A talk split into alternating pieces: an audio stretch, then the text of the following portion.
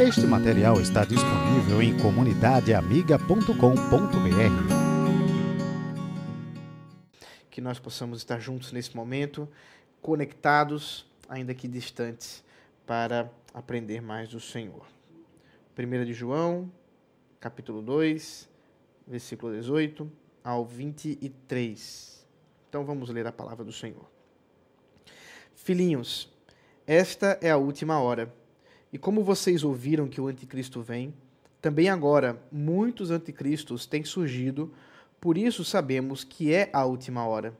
Eles saíram do nosso meio, mas não eram dos nossos, porque se tivessem sido dos nossos, teriam permanecido conosco. Mas se foram para que ficassem, para ficasse manifesto que nenhum deles é dos nossos. Mas vocês têm a unção que vem do santo e todos têm conhecimento. Não escrevi a vocês porque não conhecem a verdade, mas porque vocês a conhecem e porque nenhuma mentira procede da verdade. Quem é o mentiroso senão aquele que nega que Jesus é o Cristo? Este é o anticristo, o que nega o Pai e o Filho. Todo aquele que nega o Filho, esse não tem o Pai. E aquele que confessa o Filho tem igualmente o Pai. Até aqui a palavra do Senhor. Vamos orar.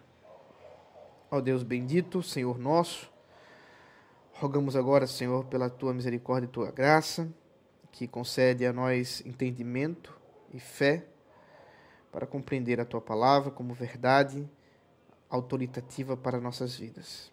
Permite-nos, Pai, portanto, iluminados pelo teu Espírito Santo, compreender as tuas sagradas escrituras. Em nome de Jesus Cristo. Amém. Amém. Meus irmãos, nós temos vivido dias interessantes a respeito dessa palavra conhecimento.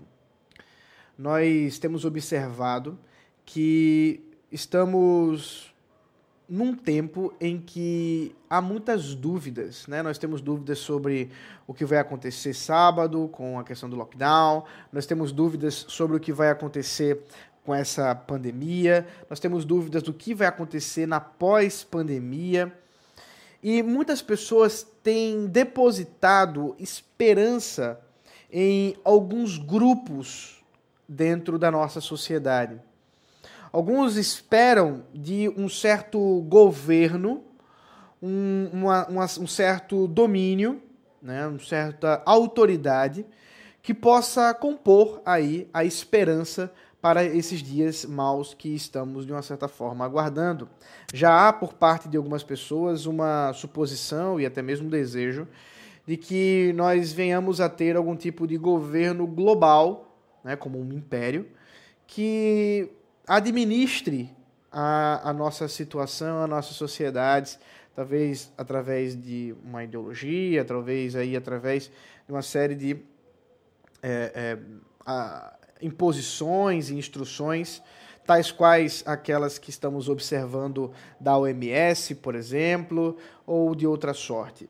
E dentro desse emaranhado de expectativas com relação a uma autoridade, seja ela global, ou até mesmo aqui na nossa é, é, situação brasileira, seja ela de ordem, numa expectativa de que talvez se o Bolsonaro sair as coisas vão melhorar, se ele ficar as coisas melhorem.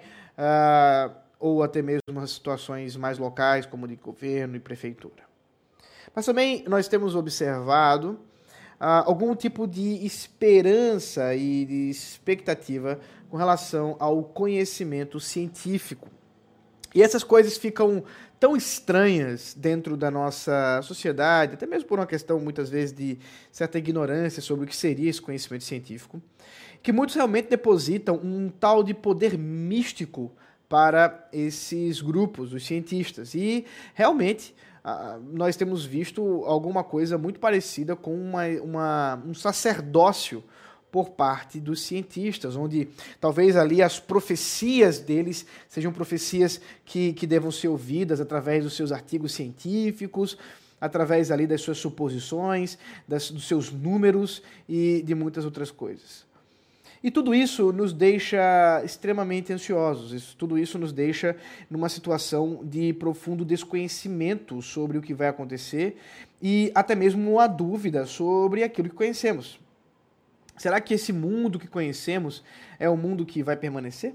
São questões que estão no nosso coração e que nos trazem realmente ansiedade. É curioso, mas nos tempos do apóstolo João, as igrejas também estavam sofrendo coisas parecidas com essas que nós estamos sofrendo. Havia um grupo, como eu já mencionei a vocês, que posteriormente será chamado de gnósticos, de gnósticos e já ali nós temos falsos mestres que atribuíam a si mesmo um certo conhecimento para a salvação, um conhecimento místico, um conhecimento esotérico, um conhecimento hermético, porque era para apenas alguns, e que causou e que estava causando certo problema para a igreja. A ponto do apóstolo João escrever essa carta e exortar, e agora essa porção que nós vamos observar hoje é uma porção da qual ele será mais direto contra esses falsos profetas, esses falsos mestres, esse, esse falso conhecimento. E nós vamos ver que isso realmente tinha afetado a igreja. Realmente a igreja estava numa situação até mesmo de desconfiança sobre seu próprio conhecimento sobre Deus, sobre sua vida com Cristo. E, portanto, é fundamental que, ao olharmos para aquilo que João está escrevendo a essas igrejas, nós também estejamos vendo aquilo que está acontecendo entre nós e possamos hoje, nessa noite, descansar no Senhor Jesus Cristo. Bom, no versículo 18, nós vamos ver que João estabelece a agenda ou a, o calendário que nós estamos inseridos. Ele diz: Filhinhos, esta é a última hora ele observa que já havia iniciado os últimos tempos, já havia o, o a, as últimas horas já estavam estabelecidas, ou a última hora já estava estabelecida. Quando que nós estamos vivendo nesses últimos tempos, nesses últimos dias ou nessa última hora? São várias expressões para designar a mesma coisa. Nós devemos observar que com a chegada do Senhor Jesus Cristo, instaurado o reino do Senhor Jesus, ele mesmo diz: é chegado o reino de Deus. Nós vamos entender que esse tempo pre é, previsto, profetizado no Antigo Testamento, agora é cumprido. Realmente nós já estamos nos últimos dias. E a prova, ele diz, para que realmente tenhamos chegado nesses últimos dias, é a chegada dos anticristos. Então, observe, nós já estamos vivendo esses últimos dias, nós já estamos vivendo esses últimos tempos, que desde o início da igreja cristã já está sendo vivenciado. A igreja cristã já está presenciando, experimentando essas perseguições acentuadas, perseguições, essas lutas, até que, por de uma vez por todas, o Senhor Jesus Cristo instaure o seu reino de maneira última e final. Até que cheguemos nesse momento, uh, João estabelece aqui que alguns sinais serão vistos dentro dessa chegada do reino. Ele mostra que, sim, nós já estamos ouvindo a chegada de um anticristo, nós estamos observando que um anticristo está se aproximando. Veja, esse é o tempo de João ainda. João prevê que realmente já há um inimigo se levantando contra a igreja, e esse anticristo aqui é aquele que foi já previsto nas profecias de Daniel, assim como também na, na grande profecia, né, na grande visão do livro de João uh, e também em Tessalonicenses. Nós vamos observar também essa mesma ideia. Né, o, o aquele que é o abominável da desolação, aquele que chega para trazer a, a destruição contra a igreja, mas obviamente ele não vai prosperar. Enquanto, de uma certa forma, aguardamos essa chegada desse anticristo, esse anúncio desse anticristo, nós não sabemos quem será, nem como ele será, há muitos outros, outros anticristos que vão se apresentando, versículo 18 ainda falando sobre isso, que vão se apresentando nesta última hora. Há muitos outros, outros anticristos que vão surgindo nesse tempo. A diferença entre o anticristo e os anticristos é que o anticristo é um só, que virá de uma vez por todas e será vencido para finalmente o Senhor Jesus Cristo estabelecer finalmente o seu reino final.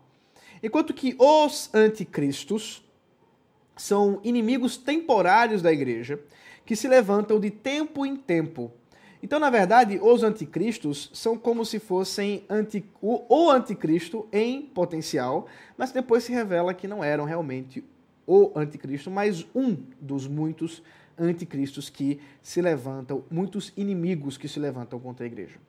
E o apóstolo João nos dá uma prova, um testemunho de como podemos saber a respeito desses anticristos. Ele vai nos dizer que isso se dá porque há aqueles que estavam entre nós, mas que saíram no meio de nós. Eles não perseveravam ou perseveraram.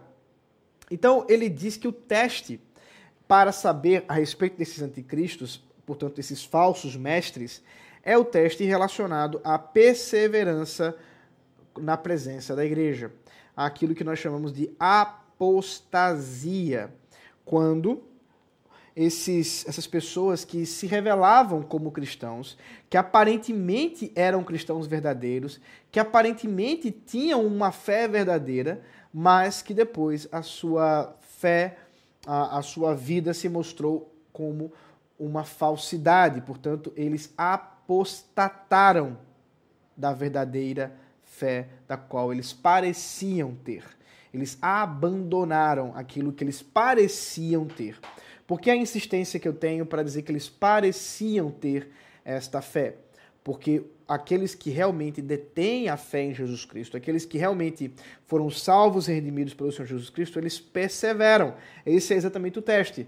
Aqueles que não perseveram são aqueles que não são dos nossos. É a conclusão de João. Se não persevera, não é dos nossos. Se persevera, é dos nossos. Por isso que a perseverança dos santos é um sinal da salvação, é um sinal da redenção, enquanto que a não perseverança dos santos, esse abandono da igreja, é uma evidência para a impiedade, para a apostasia e, portanto, para a incredulidade. E, e assim, esses falsos mestres, observe, eles estavam dentro da igreja. Isso é uma coisa que a gente precisa lembrar. Que nem todos os ataques da igreja ou contra a igreja estão fora da igreja. Alguns ataques são de pessoas de dentro da igreja. De pessoas que parecem ser ungidas. Nós vamos daqui a pouco ver o que significa. Que pessoas que parecem ser aquelas que têm o conhecimento e talvez até mesmo de líderes. É por isso que a igreja precisa estar atenta, porque já é a última hora falsos mestres, falsos líderes já se levantaram.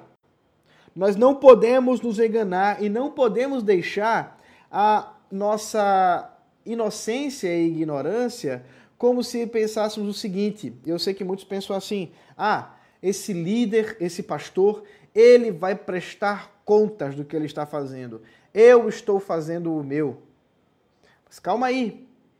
É nossa missão acusar exortar, julgar mediante a palavra de Deus.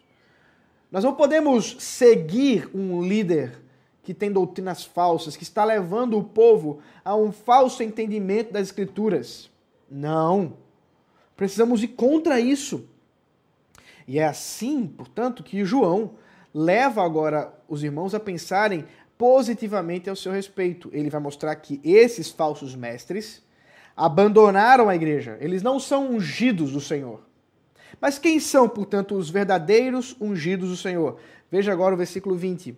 Mas vocês têm a unção que vem do Santo, e todos têm conhecimento. Então, observe. Essa conversa, esse papo de, ah, não, esse aqui é ungido do Senhor, ninguém pode tocar, não é uma uma palavra, uma, uma perspectiva, um padrão cristão, moral cristão. Não. Nós somos chamados a exortar. Vocês já imaginaram se Natan, profeta do Senhor, tivesse pensado assim: não, Davi é ungido do Senhor. Eu não posso exortá-lo a respeito do pecado que ele cometeu contra Batseba. E ele tivesse se calado. Imaginou se ele tivesse feito isso? Davi teria continuado no seu pecado? Não. Deus usou Natan para levar Davi ao arrependimento. E ele usa, usa membros da igreja para levar líderes ao arrependimento, usa líderes para levar membros ao arrependimento. Então, tudo isso leva a gente a pensar primeiro. É, lembrar primeiro aí o que, que é unção. Né? Eu sei que é uma outra palavra que é usada aí à torta direita, de todo jeito, e muitas vezes com esse jargão evangélico a gente perde o significado. É, a gente ouve assim, ah não, essa música tem muita unção. A outros falam assim, ah, não, olha, você ouviu aquele pastor? Nossa, ele é cheio da unção. Você, ouviu, você já viu que ela já conheceu o fulaninho? Ele tem muita unção. Isso não significa absolutamente nada. Isso não é uma, uma proposta, um entendimento bíblico sobre o que é unção. Veja, versículo 20 fala da unção que vem do santo e todos têm conhecimento. Primeiro, a partir de Pentecostes, todos têm unção. Então não tem essa coisa de, ah, esse é ungido, esse não é, esse tem muita unção, aqueles não têm. Não é isso. Segundo, unção é a separação que o próprio Deus faz para uma atividade. No Antigo Testamento, essa unção se dava tanto em utensílios, utensílios do templo, por exemplo, que eram ungidos, que eram separados para serem usados no templo, como também pessoas que eram ungidas separadas para uma atividade, para um ofício, para um serviço. No caso especial do Antigo Testamento, você vai ter o ofício de profeta, sacerdote e rei. No Novo Testamento, nós também fomos ungidos. Como se deu essa unção? Espírito Santo. Então aqui essa unção tem a ver com a obra do Espírito Santo em nós. Aquilo que também é chamado de batismo com o Espírito Santo. Então o que ele está dizendo é o seguinte: vocês têm o Espírito Santo, vocês têm já a, a, a capacidade, a, o poder de, de viver a vida cristã, vocês não dependem desses falsos mestres, vocês não precisam ficar indo atrás desses conhecimentos misteriosos, porque vocês já têm conhecimento porque vocês já têm o Espírito Santo e vocês já têm a palavra que revela a vocês o verdadeiro conhecimento, o conhecimento da verdade. Veja o versículo 21. Não escrevi a vocês porque não conhecem a verdade, mas porque vocês conhecem a verdade e porque nenhuma mentira procede da verdade. Então, olhe, ele está aqui estipulando e, e dando o descanso para esses irmãos, dizendo: olha, vocês já têm o conhecimento.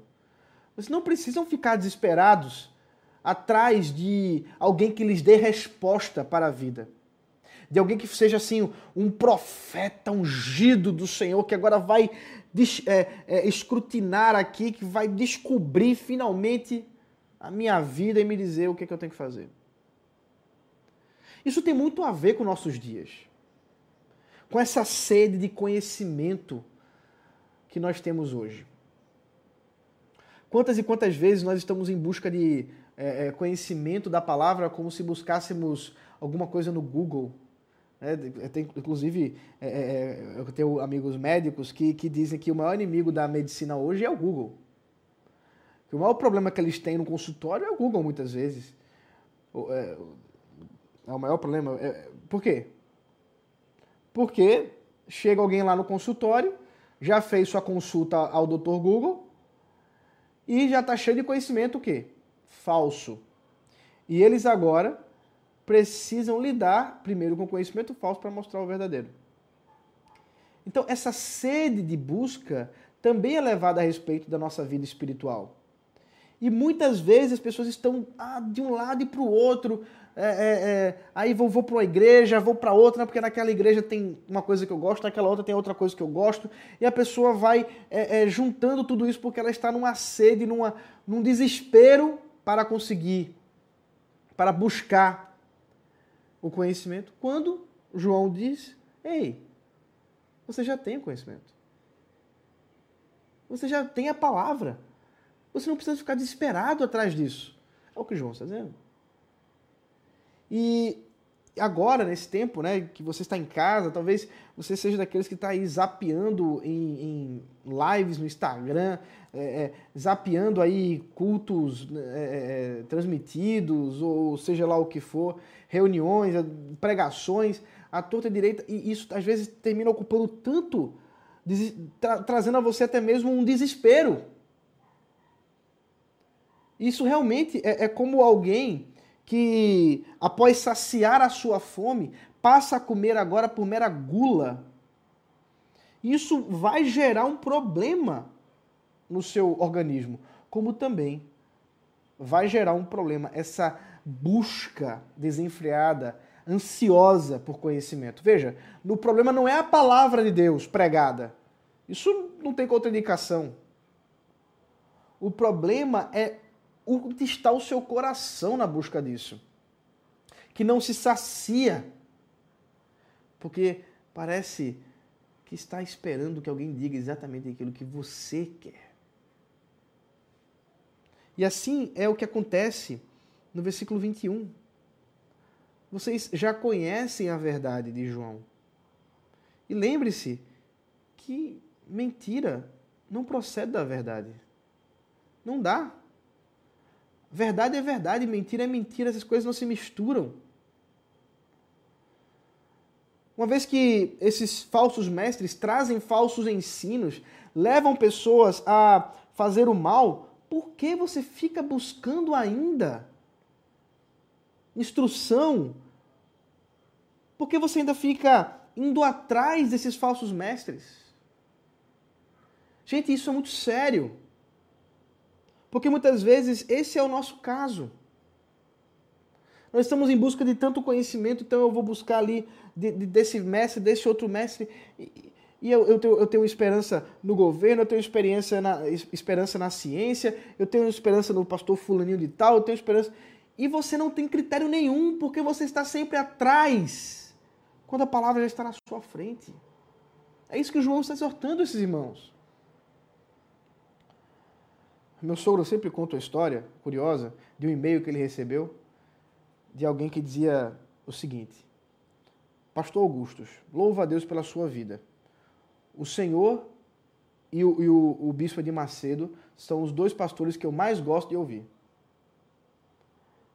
É, tem algum problema, né? Tem alguma situação muito grave nessa pessoa. Porque são duas palavras dos ensinos completamente díspares. Completamente diferentes. Mas por quê? Porque muitas vezes nós estamos em busca de certa palavra, certa resposta. E a palavra de Deus para de nos saciar para irmos atrás de invencionices. Meu irmão, minha irmã, Tome cuidado com o que você tem se alimentado. Tome cuidado de onde você tem retirado sua, sua esperança, sua palavra de esperança. Isso às vezes acontece também com música, com livros. Às vezes você sabe que certa banda, certo grupo tem problemas graves teológicos. Mas você vai atrás disso aí e, e muitas vezes você assimila coisas e nem percebe. Veja, eu não estou defendendo, e eu não defendo mesmo, que existe uma espécie de censura para você ouvir alguma coisa. Eu não acredito nisso. Eu acredito que você tem que ouvir mesmo é, é música boa. Procure sempre ouvir música boa. Seja lá de quem, quem estiver fazendo. Mas você precisa ter critério. Você precisa tomar cuidado. Porque não poucas vezes nós estamos praticando coisas que ouvimos e aprendemos que são falsas, porque nós abrimos a guarda para falsos mestres com seus falsos ensinos. Assim também com livros, eu também acho que você pode ler né, o, que, que, o que for melhor, mas é claro, seria use bem seu tempo. Use, é, procure livros edificantes. Muitas vezes as pessoas procuram é, é, é livros que, ah, não, mas ele, ele, tem até uma coisinha boa. Me lembro, talvez aqui traga algum tipo de surpresa para alguns irmãos, eu espero que não. Me lembro quando saiu o livro A Cabana, que foi assim, entre meus amigos, foi um negócio. Todo mundo começou a ler. Eu tive amigas que, que disseram assim: ah, finalmente eu entendi Deus. Finalmente eu entendi a Trindade. Isso me, me deixou na época assim tão nervoso que com minha minha, meu ímpeto apologético, eu escrevi um artigo, não me lembro, acho que foi umas 20 páginas que eu escrevi, contra a cabana. Elencando ali todos os problemas daquele livro, que eram muitos. De heresia a sutilidades que traziam mau conhecimento. E ao mesmo tempo, eu escrevi um, um, uma espécie de breve comentário. Na verdade, era, era o artigo juntava as duas coisas. Era uma crítica à, à, à cabana e um breve comentário do livro de Jó, apontando que o melhor livro para falar sobre sofrimento não é a cabana, mas o livro de Jó. E eu acho que isso tem muito para nos ensinar. Porque realmente, muitas vezes, a gente vai atrás de literatura que é estranha, quando a própria escritura já estabelece, já tem um caminho para a gente, já mostra onde é que a gente pode ir. E a gente vai atrás disso. É por isso que a gente não deveria se satisfazer com mentiras.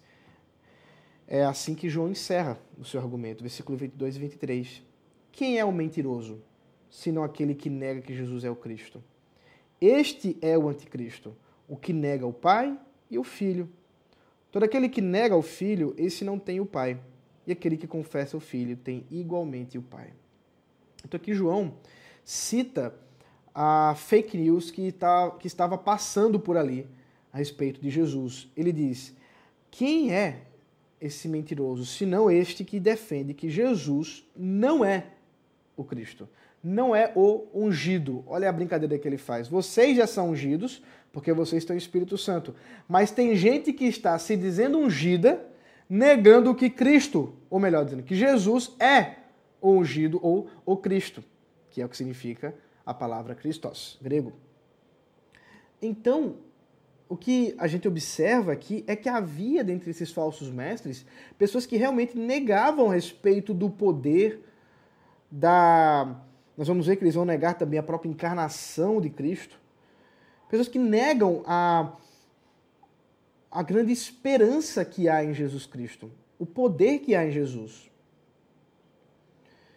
E queridos, vivemos tempos em que isso é também verdade. Até mesmo dentro da igreja. Pessoas que negam a suficiência de Jesus Cristo para a salvação.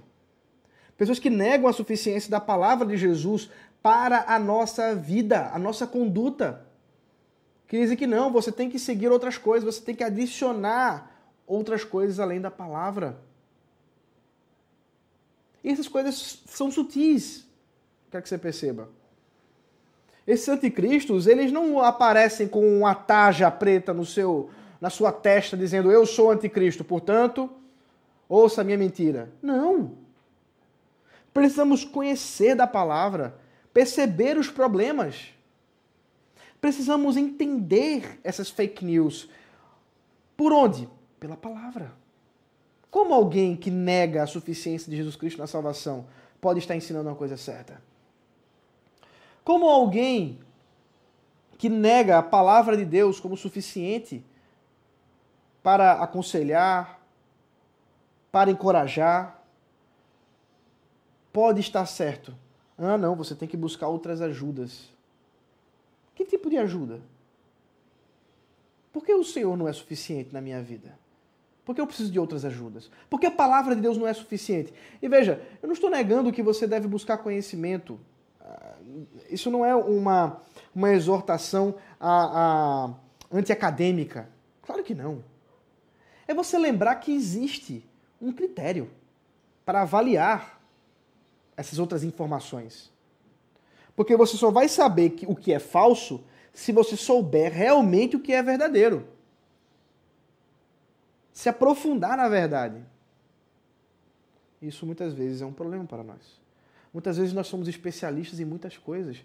Você se forma aí no seu curso, sei lá, de direito, seu curso de pedagogia, seu curso de enfermagem, seu curso é, mais variado que for, você, você estuda, você lê artigo, você a, a, aprende metodologia científica, aprende a escrever e tal, mas na palavra, neófito, não conhece, não se aprofunda. Você está criando um peso muito grande para as suas informações deste século em relação à palavra do Senhor. E isso vai deixar você desarmado contra fake news, contra as mentiras do anticristo, dos anticristos. Por fim, portanto, ele diz: olha, aquele que nega o filho, ele não tem o pai. Ele está dizendo: olha, se alguém ataca Jesus, não pode estar com Deus. Não pode vir de Deus. Antes, aquele que anuncia, que confessa, que proclama o Senhor Jesus, esse sim tem um pai. Esse sim está com o pai. E, e é isso que deveria fortalecer nosso coração. Em saber que nós já somos ungidos porque temos o Espírito Santo. Nós já conhecemos a Deus porque temos a Sua palavra. E nós já temos o Pai porque professamos e confessamos o Filho. Descanse seu coração.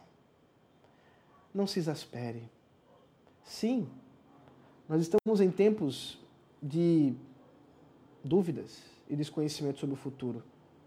Mas tenha calma. O nosso Senhor conhece o futuro.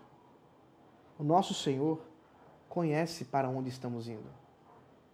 Sábado, nós vamos ver nossa cidade, a região metropolitana, fechada de uma forma como nunca antes, talvez na história da cidade ou das cidades da região, da região metropolitana. Mas tenha calma. Você tem o Espírito Santo.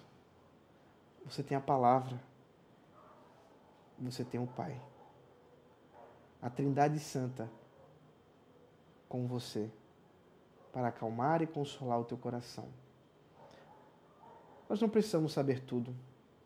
Nós não precisamos saber o que vai acontecer. Nós nem precisamos saber se talvez nós seremos infectados por essa pandemia, por esse vírus. Talvez sejamos. Talvez você com quem eu estou conversando, ou eu mesmo, nós sejamos afetados por isso. Talvez, irmãos, o Senhor queira me levar para si durante esse tempo. Talvez, eu não sei. Mas eu posso descansar no Senhor. Porque quer eu viva, quer eu morra, tudo para a glória do Senhor. E esse conhecimento, saber isso, basta. É suficiente para descansar nosso coração. Deus te abençoe, que o Senhor cuide do seu coração nessa noite. É um, uma alegria podermos estar juntos mais uma vez. E eu rogo a Deus que te dê uma noite tranquila de sono. Amanhã um novo dia reparador para continuarmos a servir ao Senhor das muitas maneiras que Ele nos permite. Eu quero aqui enfatizar e deixar mais uma vez avisado do, da nossa disponibilidade, tanto minha, quanto, tanto minha quanto de Rodrigo, para atender os irmãos. Aqueles que precisam conversar, talvez você conheça pessoas que também precisam de conversa, talvez não seja da nossa igreja. Nós estamos à disposição. São dias maus, mas a palavra do Senhor é perfeita e ela restaura a alma que nós possamos ter essa confiança no Senhor. Tem uma pergunta? Pode fazer. Poderíamos dizer que as pessoas têm tratado o isolamento social como um elemento redutivo? Jesus mais isolamento? Perfeito. Não sei quem disse isso, mas. Ah, só podia ser minha esposa. É, perfeito, Drica. É, muitas pessoas têm tratado esses, essas estratégias governamentais, sejam elas baseadas em alguma instrução da OMS ou de qualquer outro órgão ou até mesmo por alguma alguma revelação do sono de algum do governador como redentivos, a ponto de pessoas realmente acreditarem que é um pecado sair de casa. Isso realmente é alguma coisa que precisa tomar cuidado para que nós não estejamos depositando nessas estratégias a mesma esperança que depositamos em Cristo Jesus. Não só do, do isolamento social, nós podemos falar também da, da clori, clor, cloro, cloroquina, Ih, quase que não sai, da cloroquina, ou de qualquer outro medicamento, ivermectina, ou de qualquer outro medicamento que, que possa ter surgido aí, ou que surgirá. nada disso deve depositar nossa esperança. Porque tudo isso tem falha. Eu não preciso nem citar os exemplos, porque tem falhas, porque foram estabelecidos a partir de certos padrões humanos, de certas expectativas que, no final das contas, podem se mostrar falhas e se mostrarão falhas. Até paracetamol, que é um remédio que já é tomado há tanto tempo, você pode tomar e ele não resolver sua, sua, sua cefaleia. Eu já ia dizer a cefaleia, mas aí a cefaleia já é um problema mais grave. Mas a, a sua cefaleia. Então, veja, a, a, a, a gente não deve depositar nessas coisas a nossa esperança, nem mesmo a expectativa. Ah, não, lá nos Estados Unidos encontraram vacina, não sei o quê. Calma. Calma.